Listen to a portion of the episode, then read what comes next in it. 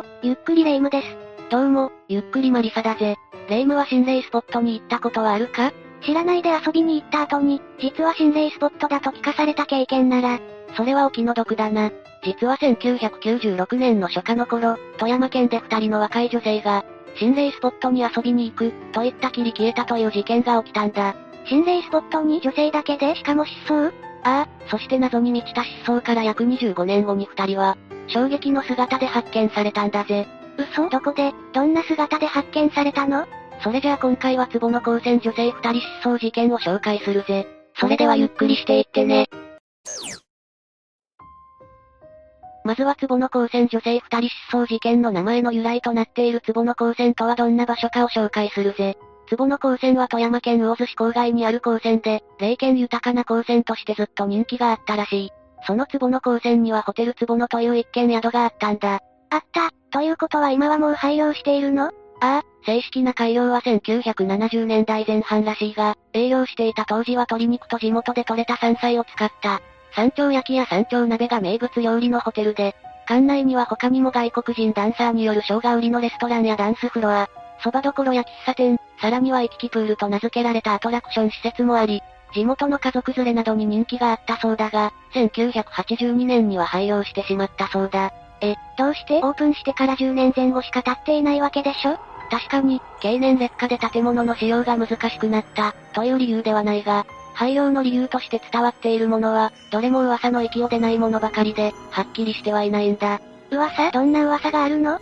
最も有力とされている噂は、ホテル併設のプールで子供が溺れるという事故が起こり、それが直接のきっかけとなって倒産、廃業という浮目を見たというものらしい。その事故の時にプールにいたとか事故について聞いたことがあるというローカル掲示板への書き込み等は確認できるが、具体的な日付や当時の新聞報道などが確認されていないため、今のところは信憑性については疑問の残る噂、との位置づけみたいだな。なるほどね。併用後も一時はスキーリゾートとしての計画も持ち上がるなどしたらしいが、バブル崩壊などもあり、広さ3300平方メートル、地上8階建てという立派な本館設備があるにもかかわらず、約40年間放置されたままの廃墟と化した上に、侵入者による事件が絶えず、治安が悪化。さらに女性の失踪現場とされていたことから神隠しホテルの異名も取ったそうだ。それでついには北陸最強の心霊スポットと呼ばれるに至ったわけね。ところで、このホテル坪野の敷地内にあった高専の名前から名付けられた。坪野高専女性二人失踪事件は今から25年前の1996年5月5日に発生しているんだ。5月5日というとゴールデンウィーク中に起きたことになるのね。ああ、しかも1996年の5月5日当日は日曜日だったそうだ。その日、富山県氷見市在住の女性 A さんと B さんは、B さんの仕事終わりを待ってから、二人で壺の高専に肝試しに出かけたらしいんだ。え、女の子二人だけで肝試し？?A さんは会社員でその日は休みだったそうなんだが、B さんはスーパー勤務だったため、その日も仕事があったそうだが、その店のアルバイト店員に一緒に肝試しに行かないかと、誘ったが断られたそうで、その後そのスーパーで懐中電灯や電池を買うと、以前に一緒に壺の高専に行ったことのある A さんを電話で呼び出していたらしい。でも、いくら以前に行ったことがあると言っても女の子だけでしかも仕事終わりというといくら5月でも、真っ暗でしょうーん、そのあたりは何とも言いようがないが、一つ言えるのは、1990年代前半は、女性霊能者をメインに取り上げたオカルト番組が大人気を博していて、各地の廃墟や今日でいう心霊スポット探索のロケ番組が数多く放映されていたんだ。今で言えば人気 YouTuber による心霊スポット訪問みたいな感じ？ああ、だからもしかするとちょっと話題の場所に行ってみたくらいの感覚で、二人で暇つぶしに壺の光線を訪れようとしていたのかもしれないな。そういうことね。それで二人は何時頃に壺の光線を訪れたのかしら？さっきも説明した通り、二人が落ち合ったのは B さんの勤務後で、まず確認されているのは、二人は午後21時頃に B さんの勤務先のある日見市内を出発。次に同じ富山県内の射水市にあった旧海大丸パークという、反戦海大丸を屋外展示してあった場所を訪れているのが確認されているんだぜ。二人はそれぞれ自分の車で出かけていったのかしら？いや、B さんの軽自動車に A さんが同乗して出かけているんだ。それで肝試しに行ったはずの二人が、なぜ公園に立ち寄ったのかしら？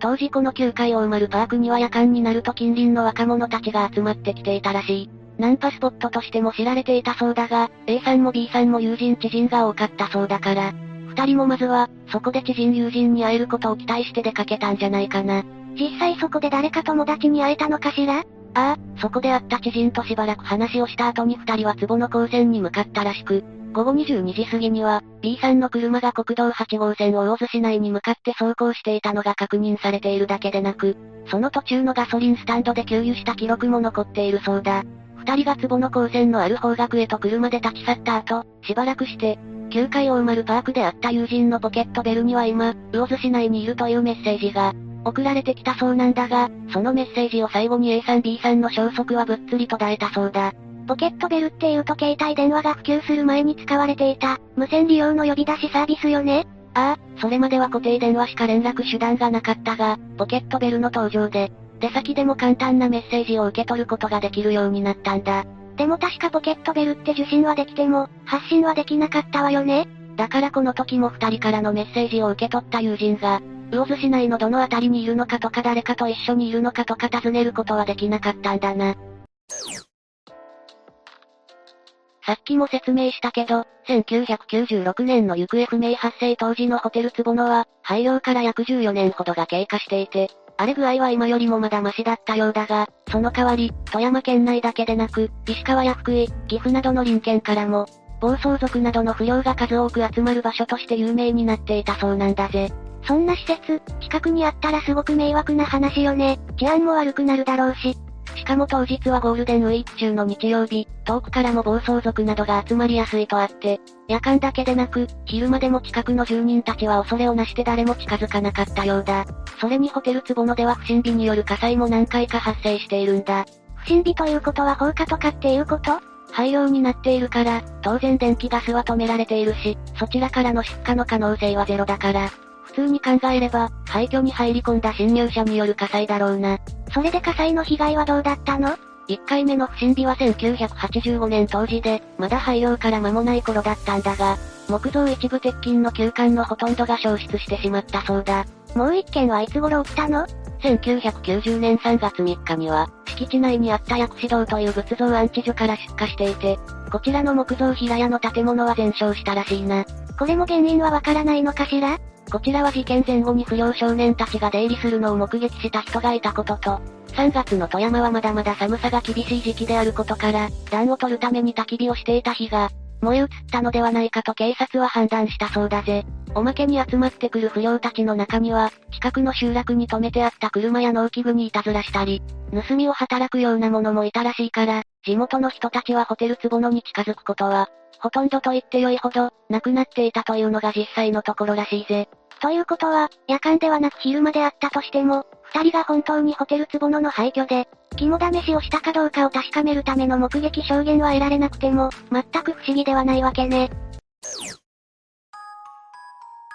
ところで娘たちが帰ってこない A さん B さんの家族は、自分たちでも手分けして探すと同時に、富山県警にも二人の行方不明を相談。それを受けて県警は6月下旬と11月の2度にわたり、魚津市内の国道8号線からホテル坪野へ向かう4ルートを、それぞれ県警ヘリと山岳警備隊を動員して、捜索したそうなんだが、特に一緒に乗って出かけた B さんの車も発見されていないことから、車両の転落事故が起きそうな崖などを中心に、隊員が谷底までロープで降りて探したそうだ。しかしそれだけ手を尽くしても、手がかり一つ見つからなかったらしい。今なら防犯カメラとか、携帯の発信地情報とかもあるかもしれないけど、ポケットベルじゃ、最後に送られたメッセージも、公衆電話からだろうしね。同時に二人の家出人届を受理した秘密書では、さっき説明したように二人が訪れるはずだった。ホテル坪野が暴走族などの溜まり場だったことから、事件に巻き込まれた可能性も考えて、二人の友達など関係者や、それぞれの自宅に残っていた所持品を調べたり、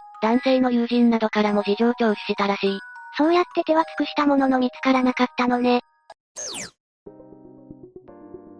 二人の行方不明事件捜索はそこから暗礁に乗り上げてしまうが、そこからある噂がまことしやかに囁かれることになったんだ。噂？二人の行方についての噂？それとも犯人についての噂？その噂というのは、A さん B さんの失踪には北朝鮮が関係しているんじゃないかという噂だったんだ。え、なんで北朝鮮なの？当時新潟県佐渡で、後に北朝鮮に拉致されていたことが発覚する蘇我さん親子失踪事件が起きているんだが、その蘇我さん親子の事件直後には、富山県の天原市海岸でも、蘇我さん親子の事件に類似した、カップルを狙った拉致未遂事件が発生しているんだ。天原市海岸というと A さん B さんが住んでいた氷見市と最初に立ち寄った旧海大丸パークのある意味寿司の間よね？ああ、だから A さん B さんの失踪にも同様に北朝鮮が関与しているのではないか。A さん B さんも拉致の被害者ではという噂が囁かれたらしいんだが、この噂に対して富山県警は、二人は夜間に道に迷って、ダム湖などに車ごと転落した可能性が高いという見解を示していたそうだ。どれも憶測でしかなかったし、車ごと消えているから、そういう見方の方が有力だったということね。一方、当時もう一つ地元を中心に囁かれていた噂の一つに、二人はホテル坪野にたむろしていた暴走族に捕まりひどい目に遭わされたのでは？というものがあったそうなんだが、そうした噂の中には A さん B さんに危害を加えたのは、5人組の男で、A さん B さんを死なせてしまった後、5人のうち2人の男は、その後悔の念から発狂してしまい、残る3人の男も怯えながら暮らしているというものがあったらしい。妙に具体的なような気もするけど、男たちの身元のヒントはなかったのね。いずれにせよ、この時点ではこれらの噂はあくまで噂の域を出るものでもなかったらしく、その後もホテル坪野は富山最強の心霊スポット、あるいは神隠しホテルとして、マニアの間で知られる存在であり続けたんだが、2014年頃にある有力な情報が富山県警にもたらされたそうだ。有力な情報？例の A さん B さんの失踪には3人の男が関係しているというものがあっただろう今回もたらされた情報は1996年のゴールデンウィーク期間中に9回大丸パーク付近で、車が港に転落するのを見た人がいたらしいという噂だったんだ。1996年のゴールデンウィークというと、A さん B さんが消えたその時よね？ああ、しかもその噂では、転落を目撃していたのは3人の男ということだったそうだ。それじゃ失踪に関係している3人の男、という噂とぴったり一緒じゃない。そこで富山県警は、この情報をもとに噂の出所を探して徹底した聞き込み。その結果、噂の出所を突き止め、さらにその3人の男の特定につなげたそうだ。それでどうなったの？男たちは A さん B さんの失踪に本当に関係していたの？富山県警が男たちに噂の真相について問いただしたところ、男たちは、9階大丸パークで女性2人が乗った車に声をかけたら、後ろ向きに急発進して、そのまま海に落ちたと、証言したらしいんだ。えー、9階大丸パークで海に落ちた？でも A さん B さんは壺の高専に行ったんじゃないの？どうも一旦は9階大丸パークから壺の方面に向かったらしいが、その後再び9階大丸パークへと、戻ってきていたらしく、その時に海に車ごと転落したみたいなんだ。それにしてもその3人は、転落を目撃したのになぜすぐに警察や消防に連絡しなかったのかしら？男たちは警察の取り調べに対して怖くなってそのまま立ち去ったので、通報しなかったと述べたらしい。怖くなった。って言ったって無責任すぎるし、道義的にもおかしいと思うけど。ともかくこうして噂の裏付けが取れた富山県警は2020年に9階大丸パーク付近の海中を、ダイバーを使って捜索し、その結果、海底に沈んでいる軽自動車を発見したそうだ。軽自動車って、確か B さんの車も黒色のスバルの軽自動車だったよね？ああ、車は腐食が激しく、ほとんど原型をとどめていなかったそうだが、さらに車中を捜索したところ、車内から人骨がいくつかと B さん名義のガソリンスタンドのカードが見つかったそうなんだ。カードはプラスチック製だったそうだから、海水の影響をあまり受けていなかったらしい。9階大丸パークって、今の富山新港北3号岸壁付近よね？ああ、その後現在の海王丸パークがオープンしたことで、一般の立ち入りは禁止されているから、もし沈んだ車内から何らかの漂流物があったとしても、人目につくことはなかったろうな。ちなみにこの3人の男性は友人同士で、ゴールデンウィーク中に当時ナンパスポットとして有名だった。9階大丸パークに立ち寄ったらしく、A さん B さんとの面識はなかったと見られているそうだ。じゃ、声をかけた直後に車が転落したのを見ただけ、の関係ということ？確かにそうだが、その後の警察の事情聴取では、車が転落する前に A さん B さんの乗った車のドアを外から開けようとしたとも話しているらしいんだ。深夜に女の子しか乗っていない車のドアを見知らぬ男3人が開けようとするなんて、怖くてなんとか逃げようとしてアクセルを踏み込んでしまうのも無理ないわよ。ああ、しかも慌てていたせいで、その時リバースに入っているのに気づかなかったのかもしれないしな。それに男たちは通報しなかった理由をさらに追及されて、転落の責任を問われるのが怖くて通報できなかったと証言しているそうだから、自分たちに彼女たちの死の責任があることは承知していたと考えていいだろうな。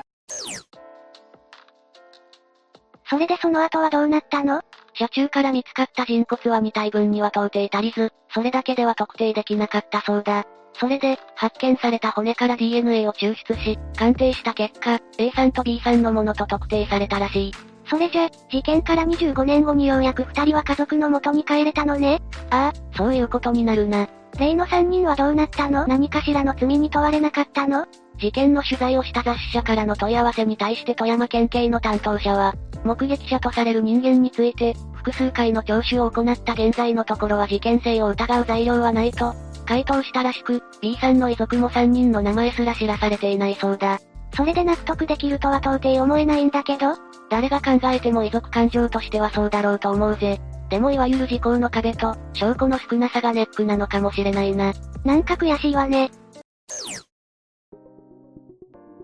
ところで、A さん B さんの失踪現場と疑われた壺の高専だが、周辺住民は相次ぐ不法侵入や、不審火、事件などに困り果て、失踪事件が発生した翌年の1997年に当時の所有者に全焼要求したそうだ。それは無理もないことだろうけど、今も廃墟のまま残っているということは、ああ、所有者は魚津市に対し、土地と建物を寄付したい処分してくれと申し入れたらしいんだが、建物の解体処理費用だけでも当時のお金で2500万円以上かかるということで、魚津市は拒否したそうだ。今はリサイクル費用もかかるから、もし解体するにしてもそれ以上必要でしょうね。結局その後もホテル坪野は放置されたままで荒廃が進み、動画配信のために、侵入する人が絶えなくなったために、現在のような鉄製のヘイトゲートが設けられたらしい。しかし、2001年頃には肝試しを口実にここへ連れ出された女性が、性的暴行を受けるという事件も起きたらしく、地元の人にとっては未だに頭痛の種のような存在に違いないだろうな。